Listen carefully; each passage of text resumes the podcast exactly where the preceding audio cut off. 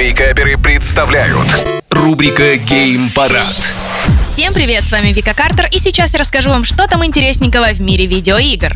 После релиза патча 1.6 и выхода аниме-сериала Edgerunners, онлайн Киберпанк 2077 стал расти и 18 сентября 2022 года превысил 85 тысяч игроков. Это называют второй волной хайпа Киберпанка, потому что, ну, невероятное рядом. Рейтинг Киберпанк 2077 в Steam также растет каждый день. Экшен ежедневно получает сотни положительных отзывов от игроков, при этом их количество все увеличивается. Казалось бы, почему мы так долго к этому шли? Сколько пофиксить багов нужно было все-таки CD Projekt Red и дождаться того, когда придут анимешники. И вот 18 сентября пользователи Steam составили 673 положительных э, и только 92 отрицательных отзыва. Так что можно сказать, что мертво умереть не может.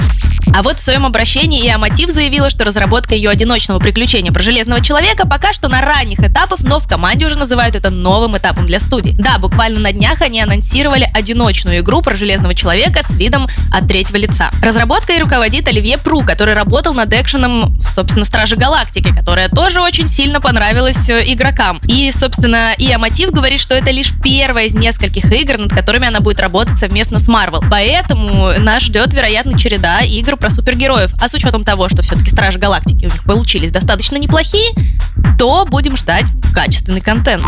Ну и, конечно же, спонсор халявных игр для вашего ПК это Epic Game Store, который каждую неделю раздает новые игры, и сейчас раздается Ark Survival Evolved, это, собственно, игра про то, как вам нужно выживать в мире динозавров, и тактическая ролевая игра Gloomhaven. До 29 сентября можете совершенно бесплатно забрать себе на аккаунт. Ну а на этом все. Желаю всем хорошего дня, а больше новостей на YouTube-канале Game Juice. Пока-пока. Гейм Парад. По средам в Вейкаперах на рекорде.